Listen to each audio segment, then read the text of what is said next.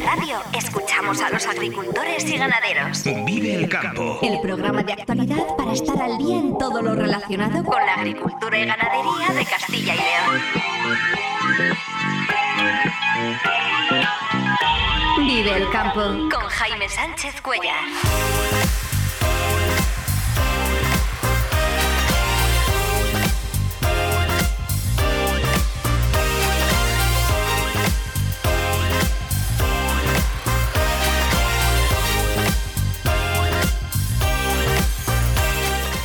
Buenos días, esto es Vive el Campo en Vive Radio. Hoy es lunes 27 de noviembre y hasta las 7.50 de la mañana aquí contamos lo que está pasando en el sector agroalimentario y cómo afecta a los agricultores y ganaderos de Castilla y León. El campo al día, toda la actualidad del sector en Vive Radio.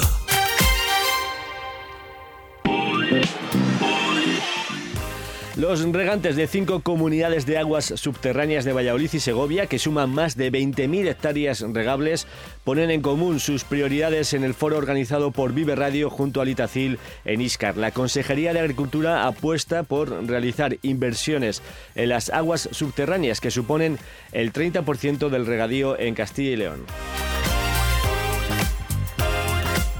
La Unión de Campesinos sale a la calle en León en contra de las exigencias medioambientales y de la rotación del maíz en la nueva PAC. Los altos costes de los abonos y la caída de las cotizaciones del maíz comprometen esta campaña la rentabilidad de este cultivo, según denuncia Saja. Analizaremos cómo empieza la semana en los mercados con Rubén Orihuela de la Lonja Online Abastores. Y la Consejería de Agricultura recomienda hacer tratamiento fitosanitario ante la aparición de larvas de zabro en cultivos de trigo y cebada. Vive el tiempo en Vive Radio. Como cada mañana a esta hora, y lo primero es conocer cómo viene la previsión del tiempo con Daniel Angulo. Eh, Daniel, muy buenos días. Hola, muy buenos días, Jaime. Muy buenos días a todos los amigos oyentes de Vive Radio en este momento y el espacio Vive el Campo. Bueno, pues iniciamos una semana que nos va a cambiar de mes y ya entramos en la recta final de noviembre. Noviembre es como una antesala del invierno, nos va preparando todo precisamente para el invierno. Al principio, eh, los primeros días suele hacer muy bueno, luego tenemos el veranillo de San Martín, que este año se ha cumplido con unos días agradables, pero ya la segunda quincena y sobre todo la recta final de noviembre suele tener ya más tintes invernales.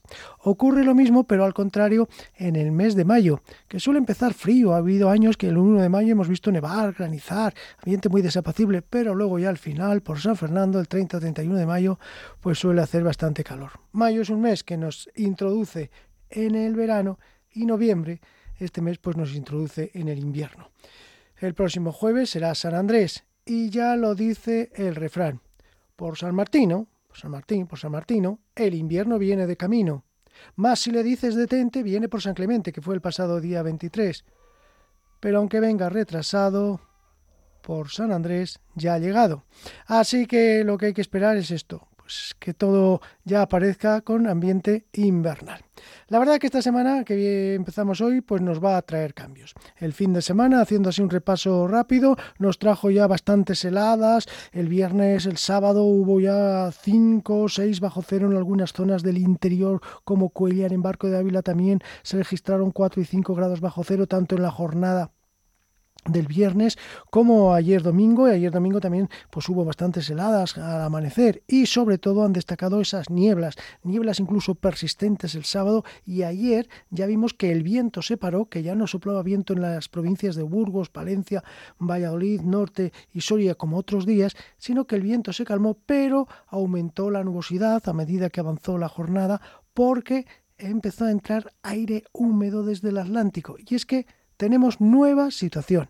Se despide el anticiclón este que ha estado en el norte, en las Islas Británicas, enviando vientos del norte y tiempo seco con heladas y ahora ya tenemos nueva entrada de aire húmedo desde el Atlántico con vientos del suroeste y lluvias que van a ser las protagonistas esta semana, que nos va a recordar un poco al tiempo con el que iniciábamos el mes de noviembre y tuvimos en la segunda quincena de octubre. Así que a lo dicho, vuelven las lluvias, vuelven esos vientos del suroeste. Ahora mismo ya tenemos los cielos muy nublados prácticamente en toda la región, va a ir aumentando la nubosidad, además a medida que avance la jornada están los cielos más despejados por el sur, en el sur de Salamanca, Sierra de Béjar, por allí, bueno, pues hay algunas nubes, han, han amanecido con algunas heladas débiles y en el resto el ambiente pues ahora es templado porque como digo tenemos los cielos cubiertos y ya hemos dicho muchas veces que las nubes evitan que se enfríe el ambiente durante la noche. Pues ese frente que está ahora entrando ya por Galicia, por recorriendo Asturias, dejando lluvias en Asturias, en el norte de Burgos, norte de Palencia, va a seguir su camino a medida que avance la mañana. Las lluvias se van a prodigar hacia el norte de Palencia, Merindades también van a llegar al norte de la provincia de Soria y ya durante la tarde y sobre todo durante la noche, pues las lluvias se van a extender por toda la mitad norte y también por las provincias del este, Burgos, Soria y Segovia. Pero van a ser lluvias débiles. El frente que, como digo, este nos está llegando hoy es un frente débil que va a rozar únicamente por el Cantábrico y en principio nos va a traer lluvias, algo de viento, viento del suroeste templado. Las temperaturas no van a ser muy bajas, máximas de 11, 12 grados, mínimas de 3, 4 grados, pero como digo, esas lluvias que estarán sobre, nos afectarán sobre todo esta tarde y esta próxima noche. Mañana martes, pues sigue entrando viento del suroeste, aunque mañana el viento va a ser flojo en calma y se van a producir algunos chubascos, chubascos en principio débiles. Pero atención para el miércoles porque ya una potente borrasca nos enviará un frente, el frente el miércoles, de hecho ya veremos cómo aumenta la fuerza del viento, vientos del suroeste y ya el miércoles llega ese frente eh, por la tarde, noche más bien, empezará a entrar ya por la tarde por el noroeste, por eh, Ponferrada, por el Bierzo, dejando allí lluvias y ya por la tarde y sobre todo por la noche en el resto de Castilla y León. Este frente sí, este frente ya sí que va a traer más lluvias y más generalizadas, como digo, el de hoy únicamente en el norte y esta tarde un poco en el este porque es un frente débil, pero el miércoles ya sí. Y para el jueves, atención, nos espera una jornada lluviosa con fuertes vientos. Así que tenemos, como digo, un cambio de tiempo para esta semana. Se despide de nosotros el viento del norte, de hecho ya se despidió ayer domingo, y llegan otra vez los vientos del suroeste y las lluvias. Y de todo ello iremos hablando cada día puntualmente hasta ahora. Nada más, que pasen muy buena jornada. Así es, Daniel, muchas gracias. Eh, mañana te escuchamos para ver cómo viene ese frente el miércoles y sobre todo el jueves, esa potente borrasca como nos has comentado. Y los agricultores de la Unión de Campesinos eh, de Castilla y León salieron a la calle el viernes en León, salieron, protestaron en contra de la rotación del maíz al cuarto año, eh, por las exigencias medioambientales, eh, no quieren que sea obligatorio los barbechos en regadío y quieren medidas de flexibilización ya sin esperar a la propuesta de revisión de la PAC de 2025. Eh, José Antonio Rodríguez, coordinador de UCCL León un maíz que es mucho más beneficioso que cualquier otro cultivo cuando hay que hablar agronómicamente, recupera mucho más carbono, es mucho mejor para el terreno que lo, esponja y lo, hace mucha mejor eh, materia orgánica. Precisamente, eh, Asaja León ha analizado los eh, costes y los ingresos de este cultivo y asegura que esta campaña está realmente comprometido la rentabilidad del maíz. En 2021, previo a la guerra de Ucrania, los agricultores vendieron el maíz a 277 euros la tonelada. Este año está a 225 por tanto, son 52 euros menos, lo que significa que el productor deja de percibir una media de 676 euros por hectárea. Además, eh, los costes han incrementado. Los abonos nitrogenados un 77% más y los complejos un 102% más. Eh, lo que sí que se conoce ya en lo que avanza de campaña son unos rendimientos razonables de 13.000 kilos por hectárea. Hay 67.500 hectáreas sembradas de maíz en la provincia de León. Y el Itacil ha emitido un aviso en el que se recomienda realizar tratamiento fitosanitario frente al zabro en cultivos de trigo y cebada, ya que las condiciones del otoño han sido eh, favorables para la aparición de las larvas. Atención especial deberán tener en aquellas zonas con antecedentes de zabro en campañas anteriores, como son las comarcas de Arlanza, Arlanzón y Pisuerga en la provincia de Burgos, Campos y el Cerrato en Palencia, Arcos de Jalón y Gómara en Soria, el centro y el sureste en Valladolid y Campos de Pan en Zamora. Y en un minuto repasamos el foro de Vive Radio del viernes en Iscar. Agricultor, Florimón Desprez te recomienda el trigo filón Filón, calificado por el proyecto Life Nadapta como el todoterreno de los trigos. Filón, gran adaptación en secanos y altísimo potencial en regadío. Florimón de Spread, seleccionando las semillas de mañana frente al cambio climático. Cojeces del Monte celebra la tercera edición de la Feria de la Trufa Negra, única en la provincia de Valladolid, los días 2, 3 y 4 de diciembre. Acércate y podrás adquirir trufa, quesos trufados, miel, dulces, vino, obsequios navideños, participar en sus catas, en sus talleres de cocina en familia, disfrutar con el concurso de perros truferos y mucho más. Actividades para todos. Entra en cojecesdelmonte.es. Un mundo infinito de historia en el Museo de las Villas Romanas, de tradición en el Museo del Ban y de encanto en el Castillo de Fuensaldaña, de belleza en el Canal de Castilla y de naturaleza en la increíble finca de Matallana. Un mundo infinito donde detener el tiempo en la Villa del Libro, donde descubrir los sabores más auténticos en el Museo del Vino y donde disfrutar de la gran variedad de actividades del Valle de los Seis Sentidos. Reconecta con lo que realmente importa. Valladolid avanza. Diputación de Valladolid. De luchar contra la muerte empecé a recuperarme un poco y olvidé todo lo que te quería y ahora ya. Se acabó. Y ahora ya. Ahora ya no estás sola. Ahora ya España es otra. Unidades contra la violencia sobre la mujer.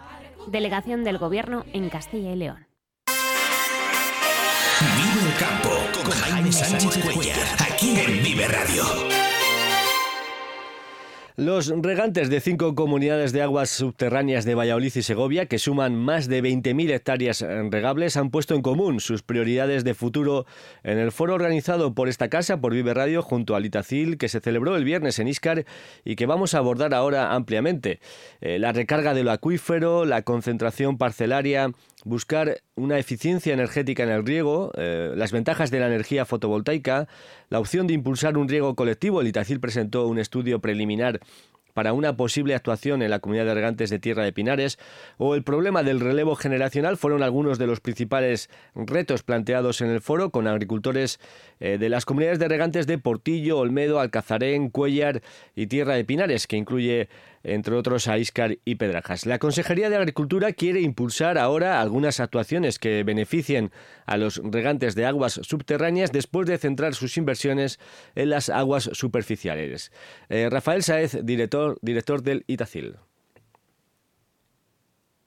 Eh, hacer un esfuerzo por tratar de introducir este tipo de inversiones en lo que son las comunidades de usuarios de aguas subterráneas, por eh, trabajar para que estas inversiones colectivas se puedan desarrollar en estas comunidades de usuarios. A raíz de la constitución y de la organización y de la gestión de los recursos subterráneos para regar a través de comunidades, nos permite el poder hacer estos planteamientos. La idea es hacer un aprovechamiento colectivo del agua, un reto, como se advirtió, eh, que no es eh, fácil. Tratando de hacer de verdad un eh, aprovechamiento colectivo de estos recursos en beneficio de las explotaciones agrarias que forman parte de la comunidad de usuarios. Nuestro objetivo es ese, es un reto importante, un reto no fácil, porque como vamos a ver a lo largo de la jornada, esto tiene muchos matices, muchas aristas. En esta comunidad de regantes se riega con pozos superficiales, se riega con sondeos.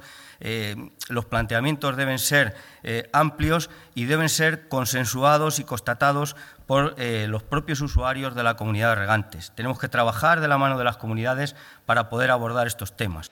La gestión colectiva por parte de la comunidad de regantes de las infraestructuras y los recursos hídricos debe ir acompañada eh, previamente por un proceso de concentración parcelaria.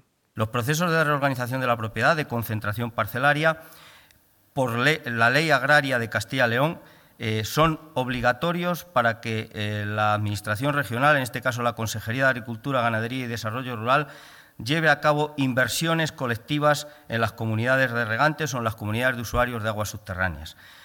Eso, que es una imposición legal, mm, quiero poner de manifiesto que desde nuestro punto de vista no es ninguna carga ni ninguna losa, sino que lo que eh, permite es mejorar el aprovechamiento de las inversiones que se vayan a hacer. Estas inversiones, como digo, tienen un fuerte apoyo público, pero hay una parte que tienen que sufragar los propios usuarios, los propios regantes. Y de lo que se trata es de que la aportación tanto pública como privada, de los regantes tenga el mayor aprovechamiento y el mayor uso posible. Del más de medio millón de hectáreas de regadío existentes en Castilla y León, unas 160.000 hectáreas eh, se riegan con aguas subterráneas, el 30% del total, en zonas con cultivos de valor añadido asociados a la industria agroalimentaria. Ahora se trata también de recorrer el camino de la sostenibilidad. Nadie tiene más interés en que tenga futuro el aprovechamiento de las aguas subterráneas que los propios regantes de las aguas subterráneas. De nada serviría el aprovecharlos de una manera desorganizada y desordenada y que en un breve tiempo de, eh, espacio de tiempo acabaran de poder utilizarse porque los esquilmáramos. El mayor interés le tenéis vosotros, los regantes, para que la gestión sea sostenible. Pero dentro de esa gestión sostenible pensamos que se pueden hacer muchas actuaciones que permitan, desde luego, garantizar los regadíos de aguas subterráneas y, como digo, si es posible, en algunas de las zonas donde los recursos subterráneos puedan todavía aprovecharse en mayor medida sin riesgo de llegar a esa sobreexplotación, poder aumentarlos. La Asociación de Investigación para la Mejora del Cultivo de la Remolacha Azucarera, AINCRA, también, eh, también participó en el foro y presentó en la jornada el proyecto EFIREM sobre eficiencia energética y ahorro de agua. Como expuso José Manuel Omaña, el modelo de regadío en las aguas subterráneas está comprometido eh, por los costes y la dificultad de acceso al agua. Partimos de una idea, y en AINCRA lo tenemos muy claro, el modelo actual del regadío en las aguas subterráneas está obsoleto, ¿eh? está fuertemente amenazado por varias razones. La principal es el coste de la energía. Todos somos conscientes del coste de la energía. Nos hemos acostumbrado a pagar mucho dinero por regar, ¿verdad? Pero luego también están, como han dicho antes, las limitaciones cada vez mayores al uso del agua y sobre todo las aguas subterráneas, también los cambios en las formas de vida de los agricultores, que, bueno, pues, pues, pues hoy en día, pues, pues, pues todo el mundo busca, no, por lo menos, no, intentar no tener que trabajar por las noches y los fines de semana, ¿verdad? El riego al final, pues te exige eso. Y, y luego la rentabilidad, evidentemente. Cada vez nos exigen más rentabilidad, los costes son mayores, las ayudas, pues, de las subvenciones, pues parece que van a menos, entonces hay que tener un cultivo rentable. En 2021, para una remolacha con riego a partir de sondeo, el coste de riego suponía unos 900 euros por hectárea, en un coste total del cultivo de 2.800 euros. Pues bien, en 2022, después de la subida de la energía, eh, según los datos expuestos por José Manuel Omaña, el coste de riego alcanzó incluso los 2.700 euros por hectárea para regar una remolacha, que implica unos 7.000 metros eh, cúbicos. El contexto actual, los precios de la energía, la constitución de las comunidades de regantes, el apoyo de la Administración, es un buen momento para tomar decisiones. Es un buen momento, y esto lo quiero destacar. Es que ha coincidido el buen momento en que, por una parte, tenemos las CUAS, por otro lado, hay unos resultados de un proyecto del que yo voy a hablar que se llama EFIREN, Eficiencia Energética y Eficiencia en el Uso del Agua.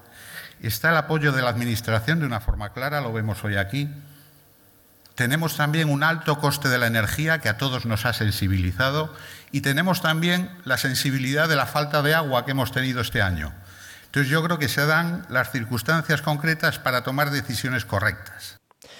También participó en la jornada eh, Luis Sayalero, asesor técnico de comunidades de regantes de la empresa Fuensol 2006, que expuso las posibilidades de la tecnología para mejorar la gestión de las comunidades de regantes y lanzó un mensaje claro, hay que salir a la sociedad a contar el sector eh, y para que lo entienda eh, los ciudadanos y la sociedad. Que el sector agrario es un sector de lo más dinámico que hay en España, es un sector absolutamente mm, adaptado, resiliente y capaz de muchas cosas, pero tenemos un defecto enorme, es que no sabemos comunicar lo que hacemos, o sea, no somos capaces de decir, de explicar y de tener una idea, vamos, pero de una manera tajante lo que estamos haciendo, o sea, lo que estamos haciendo es produciendo alimento con un recurso, nosotros necesitamos el recurso sí o sí, es que sin el recurso no vivimos. Entonces, los primeros en que le vamos a cuidar somos nosotros. Pero eso hay que transmitirlo y hay que decirlo, y no solo hay que decirlo en el bar, sino hay que decirlo pues, a través de los medios de comunicación, hay que hacer jornadas, hay que abrirse al público, que eso al final es lo que nos va a repercutir pues, en que nuestros productos realmente pues, les dé el consumidor el valor que debe darles. ¿vale? Miguel Ángel Turienzo, el subdirector de infraestructuras del Itacil, presentó el estudio preliminar para la comunidad de regantes Tierra de Pinares con dos alternativas un proyecto de energía fotovoltaica para alimentar las tomas de agua de la comunidad y otra que incluye la modernización del riego con reconcentración parcelaria y balsas de riego. Si son actuaciones de modernización integral que lleva tanto la red de riego como toda la infraestructura de riego, como la concentración parcelaria, la financiación, como veis ahí, el 71% lo hace la Administración Autonómica, lo financia la Administración Autonómica, en este caso concreto es un convenio con el Itacil, y el 29% los regantes. Cabría la posibilidad, pero insisto, cabría, yo lo, comento porque, porque así también hay una posibilidad de hacer también una actuación de eficiencia energética donde lleva una financiación diferente. Lleva el 50%, porque solo es actuación, no es una modernización integral, ¿vale? No hay redes de riego, solo afecta a lo que es, eh, digamos, la infraestructura energética o infraestructura para mejorar la eficiencia eh, energética del sistema, ¿no? donde lleva la financiación del 50% es diferente del ITA y el 50% de la comunidad de regantes. La clausura del foro la realizó el consejero de Agricultura, Gerardo Dueñas, que compartió toda la mañana con los agricultores de la zona y que hizo una apuesta por modernizar el regadío de aguas subterráneas de esa estrategia de modernización de regadíos eh, en las comunidades de aguas subterráneas. Es algo que, que hablamos con el Itacil cuando arrancó la legislatura. Hasta ahora el esfuerzo de la Administración Pública había ido muy vinculado a las aguas superficiales y yo creo que la gran abandonada eran las aguas subterráneas y había que empezar a trabajar en ellas y yo creo que como objetivo mm, nuestro de legislatura es intentar desarrollar en las cuas lo que hemos ido haciendo sobre todo en las aguas superficiales hasta, hasta ahora. El consejero se mostró crítico con el plan hidrológico de la cuenca del Duero, que se encuentra ahora en un momento eh, crucial de su desarrollo, dijo, pese a que no cumple con los objetivos de la Junta. Para Gerardo Dueñas es necesario alcanzar un buen estado de las masas de agua, pero no en contra de la actividad de las explotaciones agrarias. Nos encontramos en un momento crucial, por lo que antes también hablaba el director, de este nuevo plan hidrológico nacional que de alguna forma salió con el voto negativo de, Castilla y León porque lógicamente no cumple con muchos de los objetivos que nosotros hemos planteado, como esa mayor capacidad de regulación o esa creación de nuevos regadíos. Que al final reconocemos la necesidad de alcanzar un buen estado en las masas de agua, pero no a expensas de limitar el futuro de nuestras explotaciones. Lo que está claro es que una reducción de esos usos actuales va claramente en contra de nuestra actividad socioeconómica y por tanto va en contra del regadío y lógicamente, como antes decía, donde hay regadío hay vida y por tanto hay que tomar las medidas que sean necesarias, pero hay que garantizar ese futuro del regadío. Lo que sí demandó el consejero es una mejora de la capacidad de regulación de la cuenca del Duero, que la regulación no solo sirva para limitar el uso del agua. Se refirió en concreto a la regulación del río Cega, del Tormes y a las balsas de Tordesillas. Es esencial que las regulaciones no solo limiten, sino que también incrementen los recursos para respaldar estas zonas de aguas subterráneas. Así, seguimos reclamando la incorporación de regulaciones en el río Cega, cercano y yo creo que bastante positivo para la zona, el aumento de regulación del Tormes y la construcción de las balsas que respalden los aprovechamientos de la masa de agua de, de Tordesillas. En conclusión, nuestro compromiso es aportar soluciones que equilibren la sostenibilidad de nuestras comunidades de regantes con la preservación de nuestros recursos hídricos. Y el foro contó con una mesa redonda en la que participaron los presidentes de cinco comunidades de regantes. El primero de ellos, eh, José Antonio Pérez, de la comunidad de regantes Tierra de Pinares, que incluye a los municipios de Iscar y Pedrajas. Son 3.000 hectáreas regables con 640 hectáreas de riego y una dotación de 3,7 hectómetros eh, cúbicos. Eh, yo creo que el mayor problema es la recarga de los acuíferos. Ya que estamos hablando de aguas subterráneas, igual que se hacen inversiones en aguas superficiales, no se hace absolutamente nada en, subterráneas.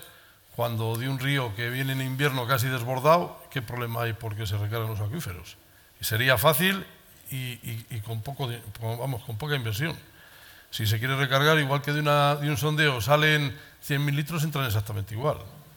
Pero vamos, si lo que habéis hablado aquí es muy bonito, todo eso. Pero claro, el problema que tenemos con esas inversiones tan grandes son los que a la mayoría de los, vamos, de los agricultores llevan tierras en renta. Cuando a un rentero le dices, oye, que tienes que pagar todos los años 500 o 700 euros, o te les pago yo. No, no, no. Yo eso no lo quiero hacer. Y es que, claro, el problema, si, como todos sabéis, es que un agricultor, tierras propias, hay muy poquitos que su explotación sean tierras propias. La mayoría son tierras de, de otros propietarios. Entonces, ahí viene la complicación, sobre todo porque las inversiones estas son, esto es lo perfecto, que se haga y reguemos con placas solares, el coste, aunque se tarde en pagar, eh, yo creo que los que nos dedicamos a ello estaríamos encantados de que se hiciera, pero el problema viene con los propietarios de las, de las tierras que llevamos en renta. Turno ahora para Alfonso Murillo, presidente de la Comunidad de Regantes de Alcazarén, que suma mil hectáreas eh, regables. Alcazarén llevamos queriendo recargar el acuífero pues unos 30 años en la Junta nos hicieron hasta cinco o seis proyectos. José Luis Sevilla y Gerardo nos hicieron unos proyectos y llegábamos siempre a la Confederación y nos estiraban para atrás. Eso da miedo los números, lo que dice José Antonio, nos da miedo y sobre todo nos da miedo porque el tiempo que se tarda en hacer ese tipo de inversiones. Seguramente que si empezamos a hacer ese proyecto, la mayoría de los que estamos aquí vamos a estar jubilados ya, cuando, cuando esté hecho. Y, no sabemos qué generación viene detrás. Y también quedar endeudado a toda la familia durante X años, pues es una problemática que tenemos. La recarga del acuífero es mucho más directa, la inversión es mucho menor, y hay cada uno luego que se apañe como quiera, pero tenemos agua, lo, lo único que pedimos es agua, no que nos los den ya para regar de noche, de día, no, no, que nos den agua. Lo único.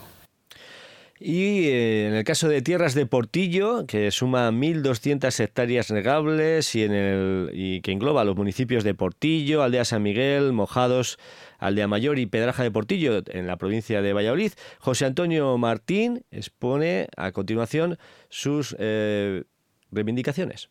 Vemos igual, de igual manera el tema de la recarga como una solución y más en una zona como la nuestra que son cinco municipios con muy diseminados los, puntos de riego, pero con un punto a favor que tenemos, que tenemos una red de cauces de desagüe, como quien lo dice, que ahí sería muy fácil meter el agua para recargar los acuíferos. Otro tema es un poco, y eso sí que atañe un poco a la Confederación, están muy cerradas. Eh, yo creo que la agricultura es viva, no, no se puede cerrar todo a modificaciones a cuatro o cinco años o tres. Creo que se debería ahí abrir un poco la, mano. Si no pedimos ni regar más ni, ni, ampliar zonas regables, lo que pedimos es que las explotaciones son vivas y, cambian. Hay, hay, parcelas que surgen momentos, que te surgen rentas, o compras, o vendes, o, lo que sea, que se pueda cambiar. ¿Te refieres a que la propia comunidad de regantes pueda eh, introducir cambios y no tener que esperar tres años? Y luego otro tema que veo yo muy problemático es el tema medioambiental. Eh, creo que se está yendo demasiado deprisa mm, y no sé hasta qué punto eh, el sector del regadío y más de aguas subterráneas estamos bien vistos o no. Yo creo que estamos de cada Europa mal vistos nos va a penalizar, nos va, va a cambiar el tema, no sé, ahí lo veo complicado. Comunidad de regantes Tierras de Olmedo, que incluye a 12 municipios, 3.000 hectáreas regables. Habla su presidente, Óscar Sobrino. Yo nací en un pueblo de la Cubeta. Tengo 61 años, ¿verdad, Ángel? Y hemos visto como lo fácil que era hace 40 años meter una bomba. Y mi abuelo decía que hacer un pozo y coger agua era de las cosas más baratas, que costaba dos días de obreros ahí secando tierra en, Villeguillo y ponías una bomba y a dos metros tenías agua. Eso pasaba pues, en el año 64, 66, 68. Después de aquello empezamos a, vino la concentración parcelaria, empezamos a regar parcelas fuera y venga a regar, y aquello fue muy bonito, pero en unos 10 o 12 años nos cargamos el acuífero, que ahora se ha recargado. Entonces el reto está, como ha dicho antes, necesitamos un conocimiento más profundo de cómo se comportan nuestros acuíferos, porque no es lo mismo bombear agua de un pozo superficial a 4 metros que bombear agua de un pozo a 140 metros que bombeas a 120. No es lo mismo.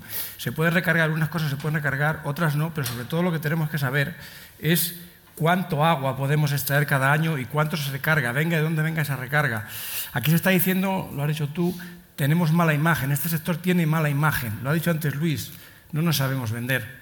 Si alguien está preocupado por mantener lo que tenemos, somos los que vivimos de esto. Tenemos que saber vender al resto de la sociedad que hay necesidades que se pueden sustituir, pero todos comemos todos los días y somos los responsables de que se coma. Gracias a nosotros se come. ¿Qué falta? Relevo generacional.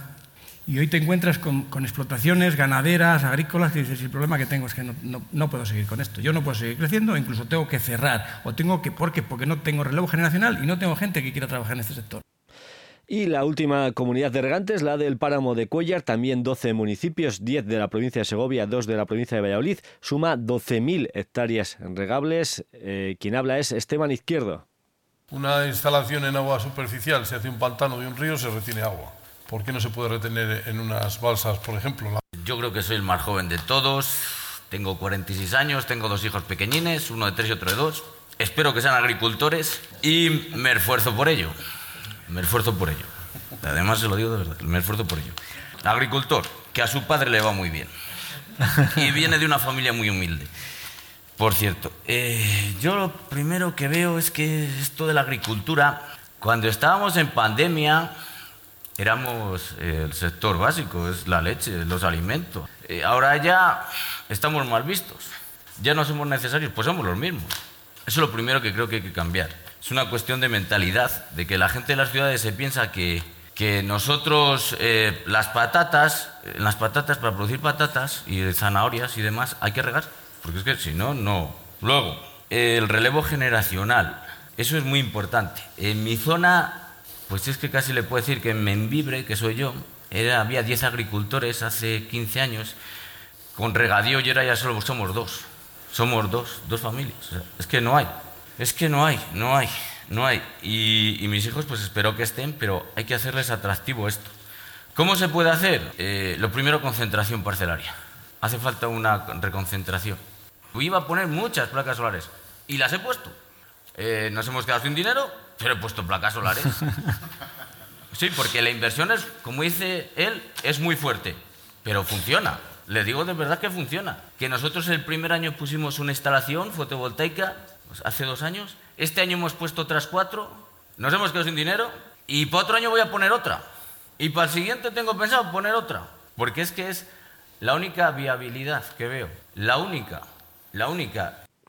Esto es lo que dio de sí el foro sobre modernización de regadío en las comunidades de regantes de aguas subterráneas, organizado por esta casa, por Vive Radio, y que contó con la colaboración del Ayuntamiento de Iscar, de la Caja Rural de Zamora y del Itacil. Vive Radio te ofrece la información actualizada de los mercados.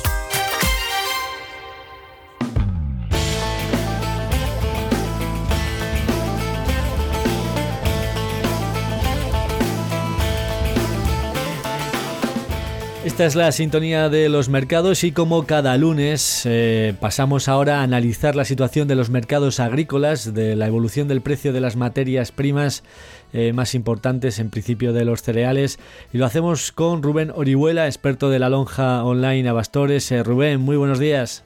Buenos días, Jaime. Seguimos en caída. Esta semana pasada las lonjas marcaron de nuevo tendencia a la baja y la situación que nos remonta.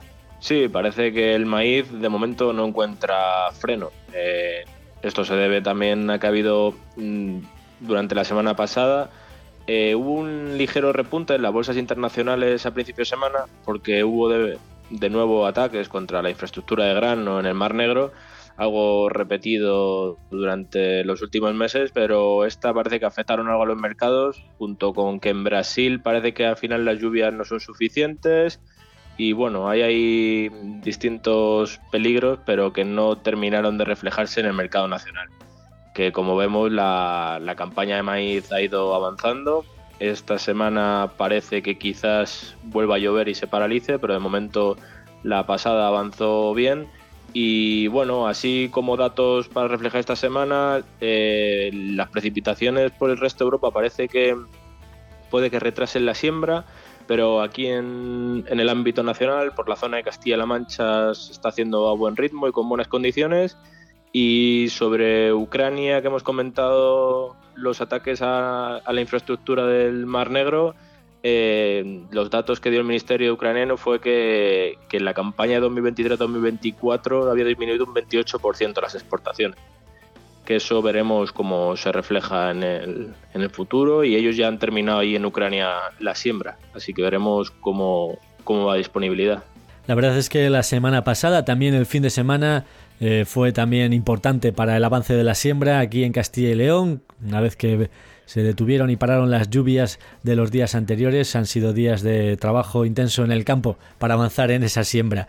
Veremos efectivamente si a partir de mañana podría quizás eh, regresar las lluvias. Vamos ahora, eh, como hacemos cada lunes, Rubén, para repasar los precios, los precios que han marcado las materias primas en la lonja de online de Abastores y en el resto de las lonjas. Sí, la semana pasada vimos un mercado nacional en el que el consumo ha disminuido algo, la presión del grano de puerto, que ya comentamos la semana pasada también, que se empieza a llenar almacenes, incluso ya de zona de más interior, y esa bajada del maíz que ha ido arrastrando a los demás cereales. En la lonja diaria de Bastores ha habido caídas y repeticiones que terminaron el viernes también repitiendo. puede que que quizás no bajara tanto en, a finales de semana. La lonja de Salamanca arrancó bajando mucho, hasta 4 euros le quitó al maíz, 2 euros a la cebada y 1 euro al trigo. Esto sitúa ya el maíz en Salamanca a 2,27, que es un... Normalmente Salamanca está algo más caro los precios de lonja y ya el maíz empieza a debilitarse. En el martes la lonja de Córdoba dio fuertes bajadas para los trigos duros, pero la cebada sí que ganó 2 euros. Es la única subida que podemos apreciar junto con la lonja de Segovia que subió 3 euros la pipa. Pero bueno, continuando, la lonja de Zamora también bajó 4 euros el maíz, como hizo la de Salamanca, 3 euros la cebada y hasta 5 euros perdió la avena. En la lonja de Barcelona se mantuvieron las repeticiones y bajadas de 1 euro para el maíz de importación y 2 para el trigo de importación. Y en la lonja de León también fuertes bajadas el miércoles hasta 4 euros para el maíz y que ya alcanza los 225 euros. Y para la cebada y el trigo también cayeron 2 euros. El jueves la lonja de Albacete no cotizó, siguen sin llegar a acuerdo de momento. Y en la lonja de Segovia, lo que hemos comentado, la pipa subió 3 euros, pero todos los cereales bajaron, que ya sitúa la cebada en Segovia a 214 euros la tonelada.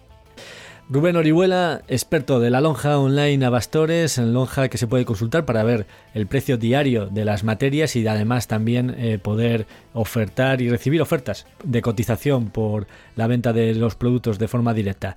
Eh, muchísimas gracias por estar este lunes eh, de nuevo aquí con nosotros. Te esperamos la próxima semana.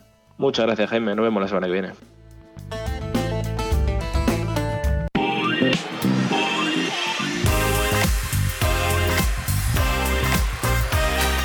Y antes de despedirnos, los titulares del día, los regantes de cinco comunidades de aguas subterráneas de Valladolid y Segovia, que suman más de 20.000 hectáreas regables, ponen en común sus prioridades de futuro en el foro organizado por Vive Radio junto a Litacil en Iscar. La Junta apuesta por realizar inversiones en las aguas subterráneas que suponen el 30% del regadío en Castilla y León de esa estrategia de modernización de regadíos eh, en las comunidades de aguas subterráneas. Es algo que, hablamos con el Itacil cuando arrancó la legislatura. Hasta ahora el esfuerzo de la Administración Pública había ido muy vinculado a las aguas superficiales y yo creo que la gran abandonada eran las aguas subterráneas y había que empezar a trabajar en ellas y yo creo que como objetivo mm, nuestro de legislatura es intentar desarrollar en las cuas lo que hemos ido haciendo sobre todo en las aguas superficiales hasta, hasta ahora. La Unión de Campesinos sale a la calle en León en contra de las exigencias medioambientales y de la rotación del maíz en la nueva PAC un maíz que es mucho más beneficioso que cualquier otro cultivo cuando hay que hablar agronómicamente, recupera mucho más carbono, eh, es mucho mejor para el terreno que lo, esponja y lo, hace mucha mejor eh, materia orgánica.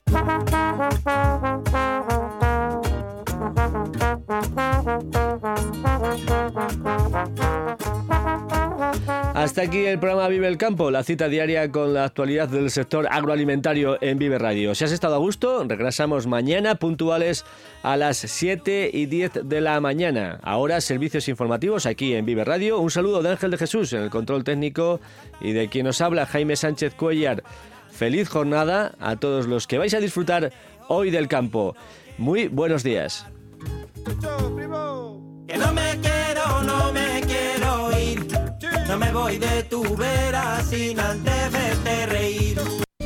Agricultor, Florimón Desprez te recomienda el trigo Filón. Filón, calificado por el proyecto Light Nadapta como el todoterreno de los trigos. Filón, gran adaptación en secanos y altísimo potencial en regadío.